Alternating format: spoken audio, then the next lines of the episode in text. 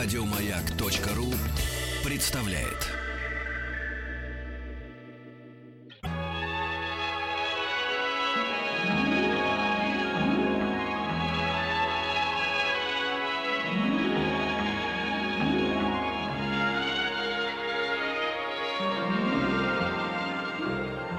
Уральские самоцветы.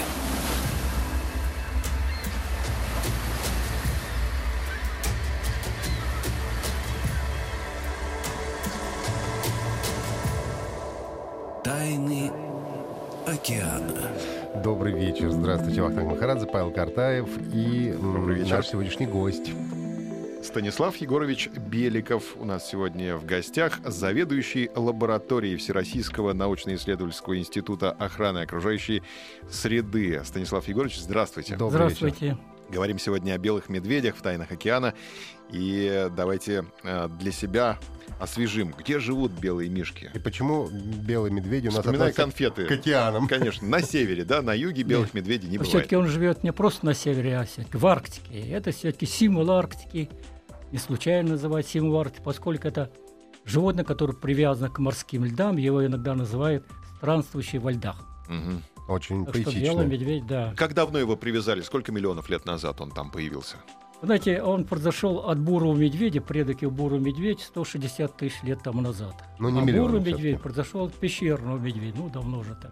Мгм. А ка- как получилась э, блондинистость такая в окрасе? Откуда белый Знаете, цвет? э, э, это вид очень быстро приспособился к жизни во льдах.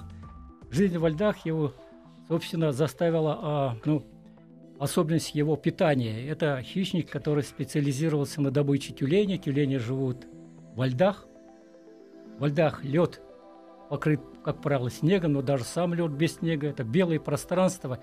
Это камуфляж, который позволяет им более искусно подойти, подползти своей добыче. Мгм. То есть они не от, э, э, как сказать, не от более высокого хищника, они же венец, да, получается, цепочка? Да, да, конечно. Да, они он ни от стоит- кого не прячутся. Это они должны нет. маскироваться просто. Фактически э, врагов у белого медведя нет, но за исключением случайно там, скажем, во время нападения на моржа, может быть, взрослый морж, бывает случай, когда он убивает белого медведя, но это редкий случай на самом деле. Фактически у него нету ни одного врага, есть, вернее, один враг, который вот так случилась история, это человек. Мгм. Морж может убить бивнями. Бивнем, да, Мгм. совершенно верно. Особенно если он его схватит бивнем, затащит в воду, там уже, конечно, белый медведь не Мгм. Но случай Но редкий, это да? случай редчайший, конечно. А кто Так, вообще правда. на кого нападает? Все-таки белый медведь на моржей нападает, да, в Да, конечно, конечно. А- Обычно поведение, когда он появляется на лежбище моржей, он старается, ну, скажем, там, каком-то зазевавшегося детеныша схватить, или если создается паника, моржи сами иногда во время паники давят молодых там детенышей, тогда, конечно, он подбирает то, что остается на лежбище. Но ведь цвета недостаточно для камуфляжа. Мне кажется, белый медведь должен ароматно пахнуть. И моржи сразу же замечают приближение э, медведя. Или Нет, это не так? то медведь, конечно, не пахнет на самом деле. Это очень чистый, кстати говоря, животное, которое постоянно чистится. Постоянно. Когда не знаешь, кажется, иногда его грязно видишь, это только потому, что он недавно побывал в тех местах, где он, может, земля была, он повалялся там или добывая нерпу, значит, это такое, значит, кровь осталась. А так вот животное, которое постоянно чистится. Вот добыл нерп, через 15-20 минут он идет в снег, начинает кататься. Если, конечно, рядом нету соседа, который может в это время отнять у него добычу, отогнать и так далее. А то есть еще между э, самим белым медведем, как между крупными хищниками, тоже происходит э, некое соперничество, да? Они с друг, друг Да, с надо другом сказать, соперничают. Надо сказать, да, конкуренция не пустая, жесткая конкуренция между собой, вообще говоря. Потому что там, если ты зазевался, если ты слабый, то это гарантия того, что ты останешься без пищи, а без пищи, ну, это уже, скажем, а, животное, которое обречено на смерть. А белый медведь предпочитает э, каким образом обустраивать личную жизнь? Он э, гаремно живет или в парах?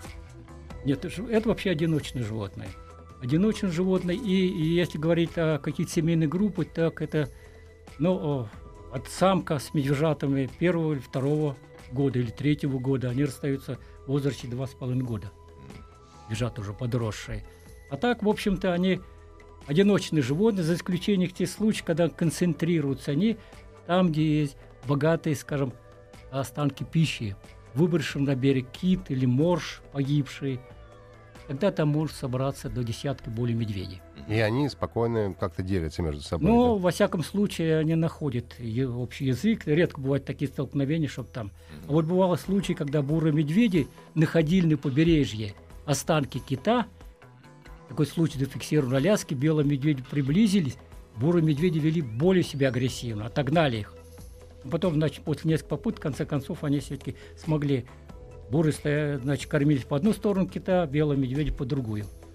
А вообще, если говорить, э, насколько серьезны различия между серыми, э, белыми и бурыми медведями?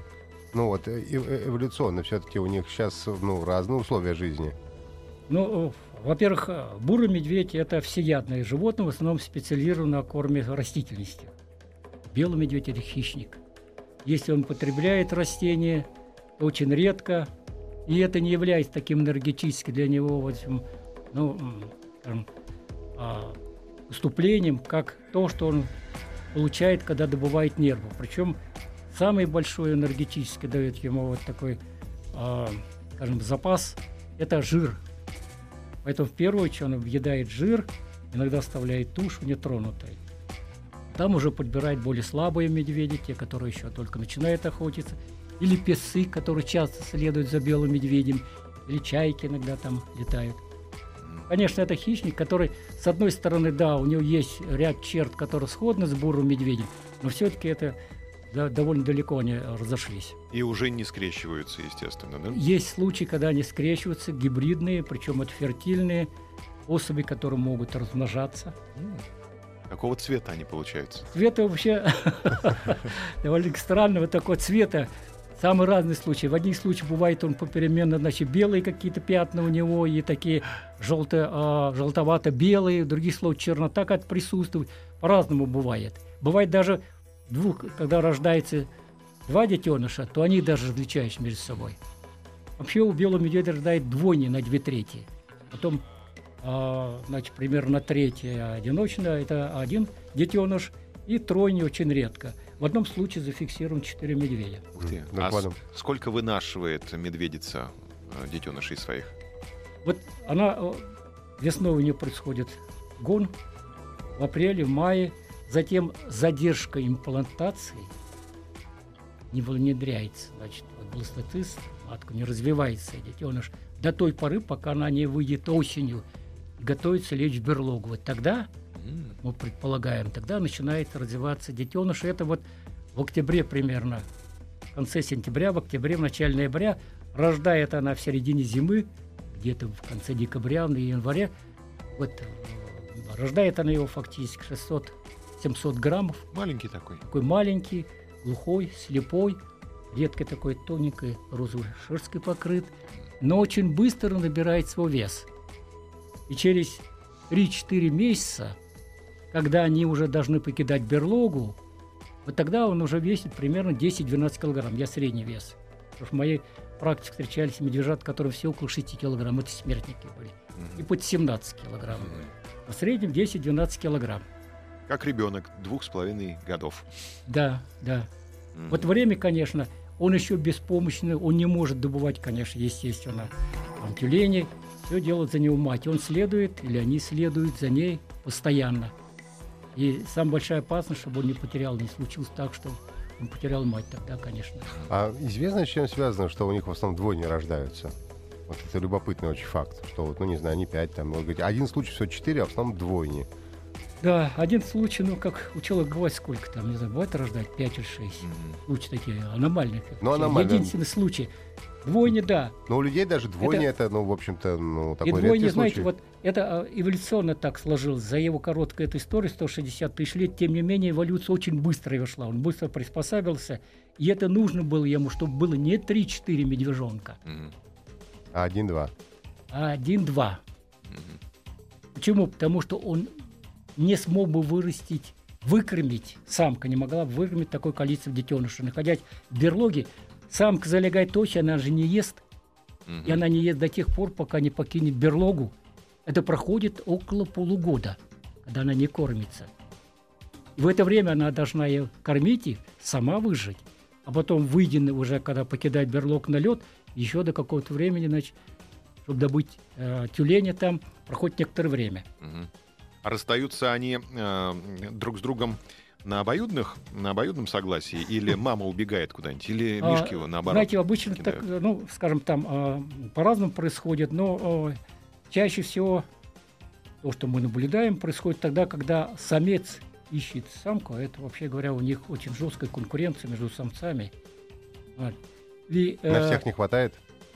Да, во всяком случае так получается, потому что самка ходит два с половиной года, значит, только одна треть самок готова к размножению. Мгм.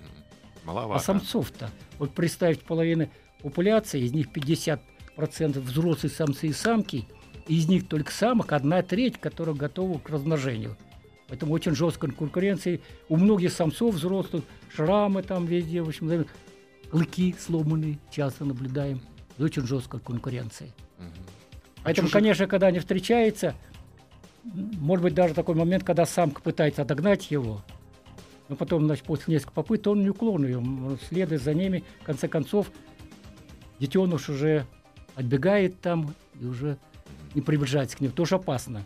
Были случаи, когда нападали на самку, медвежат и погибали, в общем, ну, обычно детеныши погибали, но иногда Да-да. даже самки погибали. Вот, Станислав Егорович, скажите, если мама погибла, э, то какая судьба ожидает медвежат? И их э, заберет другая медведица на воспитание? Или, э, к сожалению, это обреченные? Знаете, вы ребята? задали очень интересный вопрос. Вот впервые мы, это было уже в 70-х годов, а, с вместе моим а, а, учителем, шефом Савом Михайлович Успенский, известный такой советский российский зоолог. Значит, работали на острове Врангеле, там обездвиживали вот самок на берлогах. И а, мы заметили, однажды выглянув в свое домика, что бегут два медвежонка, а за ними пецы бегут. Мы быстро выскочили, забрали этих медвежат, стали выкармливать там. Но потом настал момент, когда у нас корм, корм кончился, вернее, там молоко. Их надо было кормить рисом с молоком. Тогда мы решили подкинуть их другой самке, у которой были свои два медвежонка. Мы эту самку, до этого она была обездвижена, мы ее оставили. Вот мы к ней, к этой самке, которая начала выходить из берлоги, двигаться, мы подвезли и этих двух медвежат отдали. Это долго рассказывать, наверное, время не позволит, но они, самка оставила своих медвежат, бегал вначале за мной, потом за моим спутником и отвоевывал. Мы на ходу буквально выпускали медвежат. Они были подвязаны веревочкой на случай, если вдруг начнут терзать, мы их спасем. Сейчас мы небольшую паузу должны сделать, а потом вернемся. Мы сегодня говорим о белых медведях. У нас в гостях Станислав Егорович Беликов, а заведующий лабораторией в НИИ экологии. Уральские самоцветы.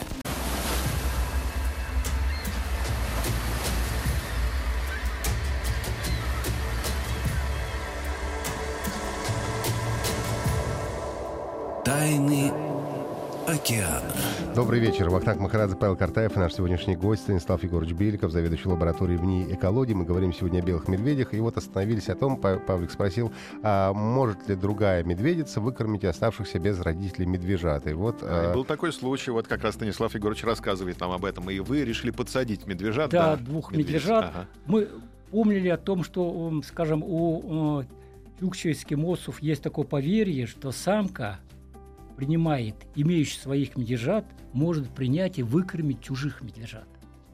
Ну вот впервые, собственно, наш вот такой, ну, скажем, неожиданный, в общем, э, опыт, эксперимент, он вынужден был, конечно, оказался удачным, когда самка и приняла их, начала вылизывать, приняла, и потом уже мы наблюдали их, как она их всех свела, своих двух и этих двух медвежат, и начал кормить. Мы потом приехали к ним, снимали этот фильм, снят. А Юрий Климов, такой э, один из наших э, э, этих эм, режиссеров документального кино, да, снял все это. Вот. Когда мы подъехали уже, спустя несколько часов к ней посмотреть, что там происходит, она не обращала совершенно внимания, у меня снимки есть, слайды, лежала спиной, она так голову приподняла, мы стояли метров 30-40, и она кормила четырех медвежат. И у меня слайды, где есть четыре медвежонка. И я показываю своим коллегам, они говорят, такого не может быть. Один случай отловлено несколько тысяч медведей в Арктике. Впервые, ну и наблюдений сколько? Огромное количество наблюдений, чтобы 4 медвежонка было. Вот, вот подтверждение.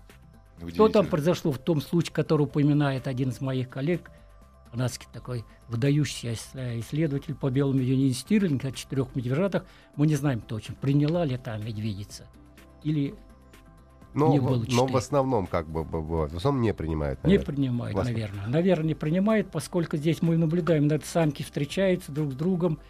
Вот медвежонок угу. бежал там, но они следят за своими медвежатами, в общем-то. Угу. А у специалистов есть какие-то мысли по поводу того, что случилось с медведицей? Какие у нее мотивы принять было этих э, медвежат? О чем она думала? Почему так получилось, что все так закончилось э, хорошо для медвежат? Вы знаете, у них вообще э, ну, к медвежатам особое отношение. Она же готова жертвы своей жизни защищать.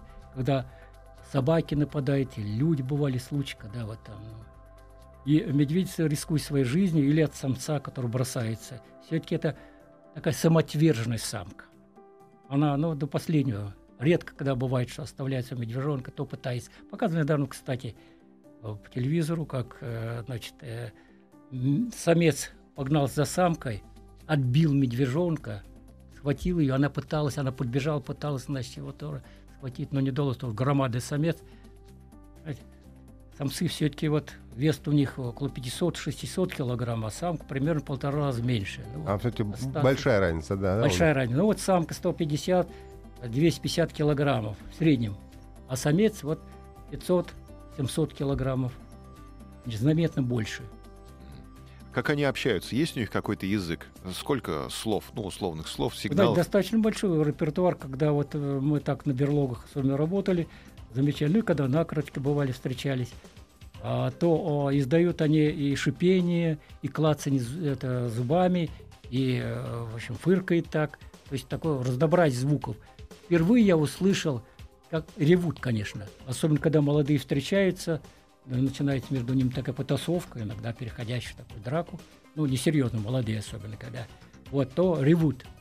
Я вот в прошлом году проводили мы работу с э, моим коллегой Андреем Болтуновым на атомном доколе Ямал, работа по белому медведю. И там к борту подошла а, самка с медвежонком уже третьего года жизни, вот перед тем, как они расстаются. И кто-то, хотя это запрещено и не надо ни в коем случае, бросил там, ну, вероятно, женщину там сердобольно через, значит, иллюминатор пищу какую-то. Этот медвежонок подросший подбежал, начал есть, самка подбежала, он же съел в это время. И смотрит на там люди столпились, бежали все. Я впервые слышу, как самка ревела, прося у людей пищу. Никогда я этого не наблюдал. Между собой, да, у нее взаимодействует звук. Но здесь просил, просто ревела, дайте мне. Mm-hmm. Необыкновенно было. Вот сколько я медведей видел, никогда а дали? такого. Да. Там бросали, конечно, но это опасно делать на самом деле. Мы предупреждаем, как только поймет медведь, что человек может ему дать пищу, он придет, а там ее может встретить не хлеб, не мясо, пуля. Угу. Все-таки добывает большое количество белых медведей. В Канаде 500-600 белых медведей добывает. Угу. На Аляске там из двух популяций, ну, там порядка 50, 50, 60. Гренландия порядка 100, 150. А добывают в основном а, малые народы? Или добывают доб... только коренным народом. Только коренным народом разрешено Ради шкуры? Ради шкуры, да. Мясо, мясо не едят с удовольствием. Mm, ради ну, наверное, мяса, но главное ради шкуры. Мясо, наверное, жесткое у медведя? Ну, если сравнить с, скажем, мясом тюленя, то мясо тюленя э, более, мне, мне кажется, более вкусное. Вы пробовали все, мы делаем вывод. И медведи, и тюлени. Я, я просто случайно так случилось, что в 73 году вот как раз на одной из берлог были вынуждены, вот сам Михайлович как раз вынужден был застрелить медведиц, там все заснято. Медведиц был, пытался меня хватить, здесь уже выбор, конечно. Жизнь человека, конечно, это было тяжело. Конечно. Наши слушатели спрашивают, а касатки нападают на белых медведей? Бывает такое, возможно? Вы знаете, вот нету ни одного случая, не зафиксировано, чтобы касатки нападали. Для нас это вопрос, потому что все больше и больше полярных касаток, то есть касатка это полярных акул появляется, и касатка появляется в арктических водах. Ни разу не наблюдали мы А то, что нападают они на серого кита, это вот мы когда работаем на Чукотке, нам неоднократно говорили жители там о том, что вот видели, как касатка нападает на серого кита. -то. Ну, медведь, наверное, ей не настолько интересен все-таки. Ну, конечно, конечно. Он тоже ну, большой. надо сказать, что для этого нужно все-таки на моржа, на тюлень он может на, напасть и нападает. Но это в воде. Касатка все-таки морской млекопитающий, Ну да, а да. это на льду. Но медведь же в основном все-таки на суше, да, на льду. Хотя, вообще говоря, медведь может проплыть по воде очень большие расстояния. Недавно мы были поражены всем, насколько оказался он... Мы подразумевали, что больше 100 километров, потом больше 100 миль может проплыть медведь. Ничего себе. Оказалось, в одном случае в Канаде, значит, самка с медвежонком с годовалым была помечена, и самка проплыла по открытой воде, пытаясь достичь кромку льда. 9 суток она плыла. Ничего себе. Проплыла замерзла? 670 километров. Ничего себе. Вот это Потеряв да, жировой запас Медвежонок. какой мощный. Для нас это было необыкновенно просто. Давайте мы сейчас послушаем новости, вернемся к нашему общению. У нас Станислав Егорович Беликов в гостях. Мы говорим о белых медведях. Да, это было для нас необыкновенно на самом деле. Уральские самоцветы.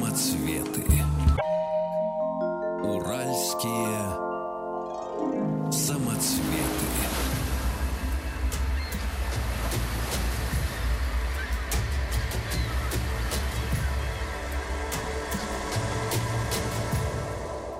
Тайны океана. Добрый вечер, Вахтанг Махарадзе, Павел Картаев. И сегодня с нами Станислав Егорович Беликов, заведующий э, лабораторией в НИИ «Экология». Мы сегодня говорим о белых медведях.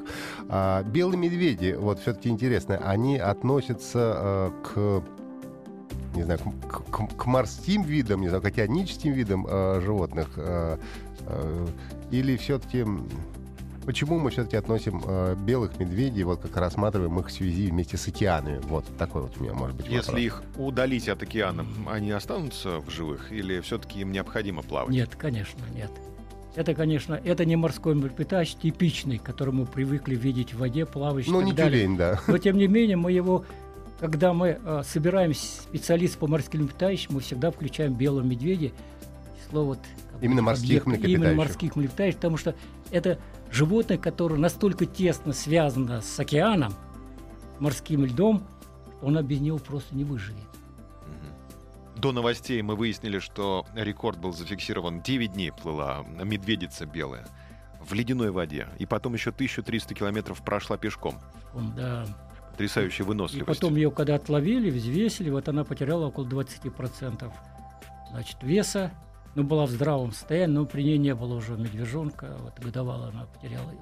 То есть медвежонок погиб где-то по дороге. Да. Как жалко. Сколько может под водой находиться белый медведь? Хороший ли он ныряльщик? Да, он ныряльщик хороший. Ну, сколько минут, во всяком случае, несколько минут прослежено. И э, прослежено тогда, когда наблюдали, как медведь, пытаясь значит, достичь той льдины, где находится нерпа, значит, он нырял в воду и под водой плыл для того, чтобы подплыть тому месту, затем выпрыгнуть, схватить тюлень. И это не столь часто. Чаще всего он, конечно, либо подползает, либо чаще, чаще всего стоит над лункой, где э, вот через отдушину может значит, вынырнуть э, вот кольчатый нерпа, например, или морской заяц. Да, он его хватает уже. А так, э, в общем-то, подводное плавание у него только связано с тем, что он, когда все-таки по какой-то либо причине оказался, скажем, на суше, надо достичь ему льда, ведь это его платформа, на которой может только он выжить, тогда он плывет, вот преодолевая большие расстояния. Под водой он искусственно ныряет, вообще говоря. Когда смотрит, не я наблюдал, мои коллеги наблюдали сверху, как он ныряет, настолько бесшумно там, что прям буквально перед нерпой выскакивает и хватает. Да. А какие приспособления отрастил себе в процессе эволюции белый медведь для того, чтобы плавать? Что-то Ну, изменилось у него в организме? Первое, во-первых, значит, у него, а, ну, вот я упомянул, очень широкая лапа. Во-вторых, у него обычно значительный запас жира. Жир позволяет любому животному находиться на поверхности. Можно выпить воды И мы напомним пока нашим слушателям, что у нас в гостях Станислав Егорович Беликов, заведующий лабораторией Всероссийского научно-исследовательского института охраны окружающей среды. Мы сегодня говорим о белых медведях в нашей рубрике «Тайны океана», которую вы можете слушать как в прямом эфире, так и э, скачивая э, в виде подкастов с нашего сайта или подписываясь э, на различных сервисах, и тогда у вас автоматически все э, выпуски нашей передачи будут загружаться на ваши смартфоны. И вот сейчас мы как раз говорим о том, что белые медведи прекрасные пловцы, у них а, отличные жировые запасы, широкие лапы и что еще? Шерсть, шерсть, у нее же и подшерсток, и шерсть настолько густая, что она, конечно, в значительной мере сохраняет тепло и не позволяет так быстро э, уходить, в общем, накопленной энергии. Для белого медведя крайне важно все-таки накопить достаточное количество жира, тем, что потом пережить неблагоприятный период. Они могут продлиться несколько месяцев. И сам, который залегает в берлоге, я упоминал о том, что она может до полугода нах- находиться в берлоге, в это время питаясь тем, что дают ее жировые запасы. А берлога это тоже во льдах где-то. Ну, Берлогу в снежном В снегу, вырывает, как правило, выкапывает она э, в снежном наносе, который образуется, ну, когда снег выпадает, перевивает его, накапливается такие снежный сугроб, где она выкапывает, значит, такую берлогу. А на берегу, западном берегу Гудзонного залива, там другая поп- а, популяция обитает белых медведей, там часто они выкапывают берлоги в торфяных наносах. Там лесотундра, м. много торфа. И когда медведи выходят, не так много снега, который не перевивается, не образует такие снежные, большие снежные норы, куда можно закопаться и выкопать себе берлогу. Я наблюдал, как она делает. Очень быстро снегу. Бывают случаи, когда они используют прошлогодние, не оставившись, не растаявшие еще берлоги. Такие случаи тоже отмечены. А как долго она делает берлогу? Или довольно быстро у них? Быстро. Вот то, что я наблюдал, скажем, это порядка, ну, наверное, около 40 минут. Буквально выкапал камеру. Потом она может, конечно, помимо этой камеры, вторую камеру выкопать, если это почему-то стало для нее неблагоприятно. Третью. Бывает до у меня до пяти камер. Но, как правило, все-таки одно, двухкамерные такие берлоги. Самое удивительное, пожалуй, это то, что в берлогах высота от того места, где она лежит, вот от этого углубления дна и до верхнего свода редко где превышает а, 100, 100 сантиметров. Метр. Метр, да. Им хватает? Это- вот, и это, а, она лежит так, она же не стоит там, она лежит там. Почему это так? Хотя она проскребает там обычные и стенки, и э, свод потолка, значит, она временно возобновляет роющий деятельность для того, чтобы, я, мы предполагаем, для того, чтобы улучшить а, не только температуру внутри берлоги, но и газовый режим. Так вот, эта высота, ведь не случайно, скажем, и ход ниже той камеры, как правило. Вот из больше, чем 200 обследован мной берлог, значит, редко я видел, чтобы камера была где-то вот в стороне от входа или тем более ниже. Это вообще редчайший случай. Вот выход из берлог всегда ниже. А почему? С чем это связано? Тепло. М. Вот эта камера с небольшой такой высотой, тепло, которое исходит от животных, прежде всего от самки, она окружает их и медвежат, которые находятся здесь у ее брюха. Мгм. Также эскимосскую иглу строится. Тепло не должно куда-то уходить, оно должно здесь. Физиологический закон. Мгм. Вот когда это так, ты вроде думаешь, ну, берлог должна обширнуть, чтобы она встала, ничего подобного. Она лежит там, лежит именно так вот, такой невысокой берлоге. А вы упомянули э, в своем э, рассказе, что вы работали на берлогах. Что означает работать на берлоге? Вы туда прям заходили? Это же опасно. Ну, это э, в 70-х годах было, сейчас это не практикуется. А тогда мы э, ставили задачу э, значит, на остров Врангель, это самый крупный родильный дом белого медведя в Арктике. Остров Врангель. Заповедник сейчас там остров Врангель.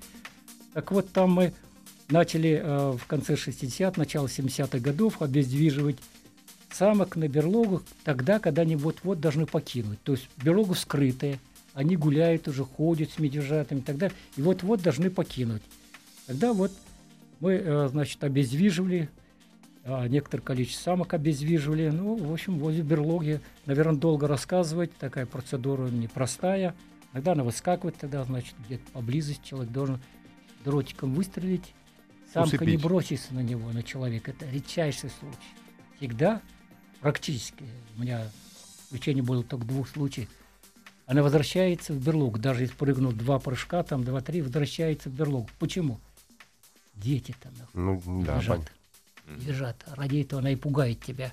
Ну, тогда дротик срабатывает временно. Обезвиживаем, как сейчас, обездвижим, там мы с вертолет летаем, обездвиживаем медведей, только с вертолета делаем. А там, значит, на берлоге таким образом. А затем уже аккуратненько там вскрываем берлогу. Ну, а дальше процедуры биологические, там, измерение, взвешивание, взятие там шерсти, крови, микропробы, жира и так далее. Там большая А проблема. как организован процесс дыхания в берлоге? Ведь э, там накапливается углекислый газ со временем. Это никак пагубно не влияет на жизнь медвежат и Вы медведиц? задали очень интересный вопрос. Я впервые, э, наверное, среди моих коллег, я могу знаете, с гордостью сказать, э, проводил измерение э, температуры в берлоге, заняты в двух берлогах в 70-х годах, 74-75-х годах. Значит, датчик туда опускали, и датчик фиксировал температуру на через 15 минут у нас. И вот температура там, датчик там э, над сводом висели, значит, температура колебалась примерно от плюс, примерно, я говорю, от плюс э, 5 э, градусов до нескольких градусов ниже нуля. Я предполагаю, что плюсовая температура возникала тогда, когда самка голову поднимала и там как бы, ну, ну что там, там, голову приподнимал, тепло от ее дыхания, конечно, поднимал температуру. Температура несколько градусов ниже нуля – это оптимальный для нее снежной берлоги. Почему? Потому что плюсовая температура, снег будет таять, шерсть будет намокать у медвежат. А минусовая температура, чем ниже температура, тем больше расход энергии, тем больше значит, вероятность того, что медвежат не выживут. Минус несколько градусов ниже нуля, вот в результате вот этих двух экспериментов на двух берлог мы определили. Но что я, вы спросили по поводу, я говорю, температурно-газовый режим в берлоге постоянно контролирует самка, потому что мы видим, как она своими когтями срывает там часть свода, которая обледенела, он не обледеневает обязательно. Тем- она тем самым, я полагаю, регулирует поступление кислорода. М. Понятно. Давайте мы сейчас сделаем небольшую паузу. У нас в гостях Станислав Егорович Беликов, заведующий лабораторией в ней экологии. И мы сегодня говорим о белых медведях, как, э, несмотря ни на что, морских, в общем-то, млекопитающих. Вернемся в берлогу через минуту.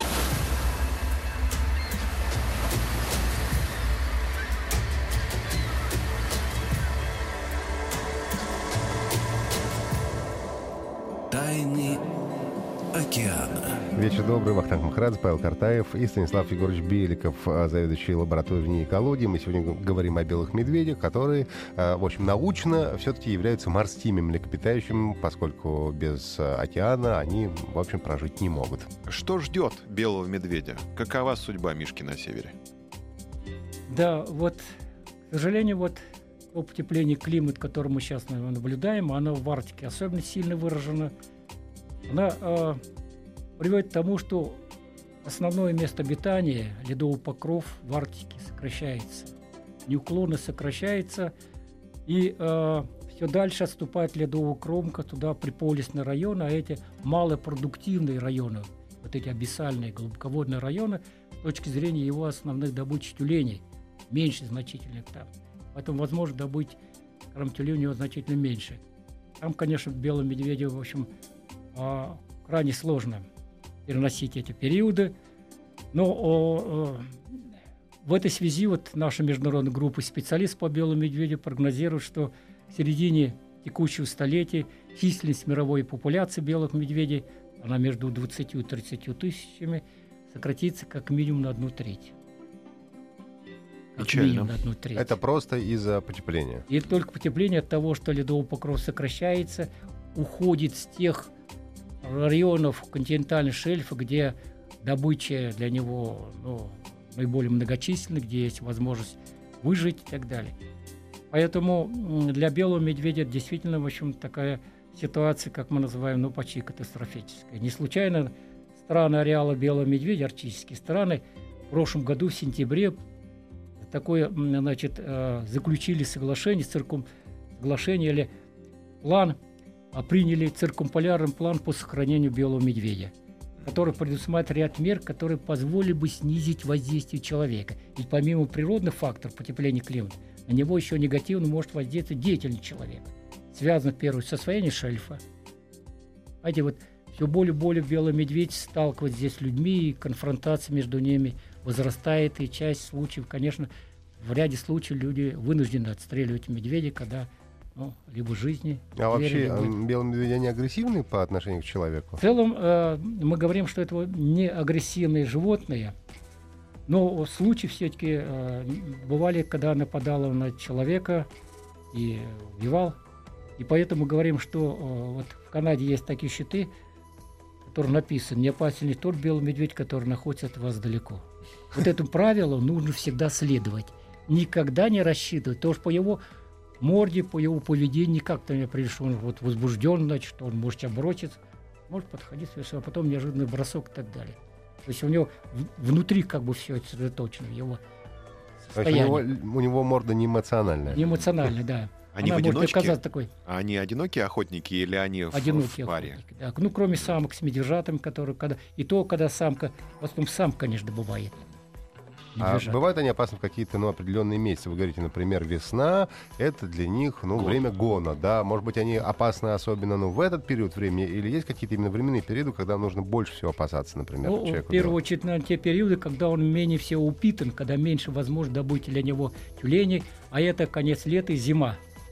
Самое благоприятное для его время – это весна и начало лета. Почему? Потому что в это время тюлени размножаются, ну, кольчатая нерпа – размножается на припае, вот этот лед неподвижный, который стоит у берега, значит, в отличие от дрейфующего льда. И там медведь может добыть сравнительно легко, а, скажем, а, детенышей. Детеныши, в общем, они к этому времени, когда они уже а, значит, с мамой лежат, они значит, быстро растут, примерно 400 грамм каждая, 400 грамм, 400-500 грамм каждый ежедневно детеныш кольчатого нерпа набирает веса. Так что через 6 примерно недель, когда он расстается с матерью, это уже такой приличный животное.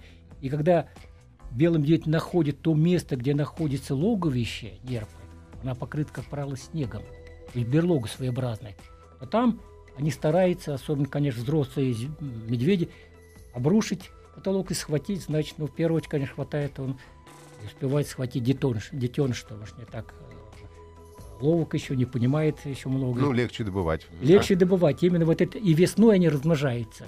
А Именно весной самый живут? благоприятный период для него. Сколько живут медведи? Ну, медведи медведь. живут в среднем, значит, так, 25-27 лет. Единично в природе наблюдали 27-28 лет. В зоопарке, да, отмечен 32 года, 31-32 года выживали. А так, в общем, вот пример мы говорим от 23-27 лет. Самцы меньше Ну, у мужчин всегда меньше, да. Почему? Потому что они, э, да, им достается, конечно, у них частые клыки поломаны. Жизнь тяжелее. Жизнь такая суровая, конечно, у них. И болезни все те же, да, и вирусы, и грипп, все у них есть. Спасибо. Кстати, о болезни, конечно, нет. Могу сказать, что они практически не болеют, за исключением одного. Время, к сожалению, наше закончилось. Спасибо вам большое. У нас в гостях был Станислав Егорович Беликов. Мы говорили сегодня о белых медведях. Всего доброго, до свидания. Уральские самоцветы. Еще больше подкастов на радиомаяк.ру.